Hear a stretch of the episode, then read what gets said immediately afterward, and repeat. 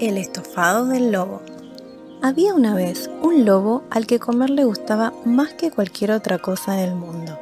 Apenas terminaba una comida, empezaba a pensar en la próxima. Un día al lobo le dio un antojo de estofado de pollo. Pasó el día en el bosque buscando un pollo apetitoso y finalmente vio una gallina. Ah, es justo lo que necesito. El lobo acechó a su presa, pero cuando estaba a punto de atraparla, se le ocurrió una gran idea. Mmm, si hubiera forma de engordar esta ave un poco más, tendría más carne para comer. El lobo corrió a su casa y se puso a cocinar. Primero hizo 100 deliciosos panqueques y por la noche los dejó en la puerta de la casa de la gallina. Come bien, gallinita querida. Ponete gorda y sabrosa para mi estofado. La noche siguiente le llevó a la gallina 100 apetitosas rosquillas. Come bien, gallinita mía. Ponete gorda y sabrosa para mi estofado. Al día siguiente le llevó un apetitoso pastel que pesaba más de 100 kilos y relamiéndose dijo, Mmm, come bien, gallinita linda. Ponete gorda y sabrosa para mi estofado.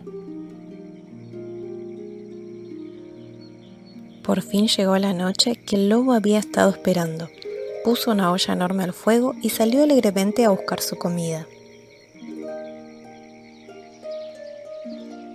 Esa gallinita debe estar tan gorda como una pelota.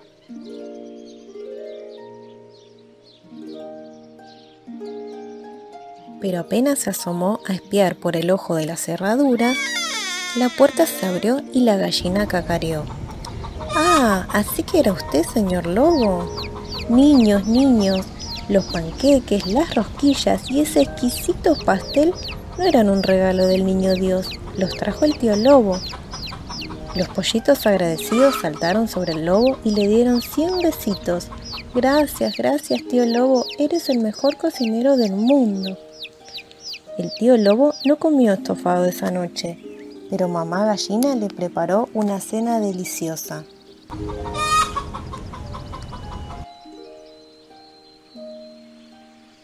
No comí estofado de pollo, pero hice feliz a los pequeños pollitos. Tal vez mañana les prepare 100 apetitosas galletitas.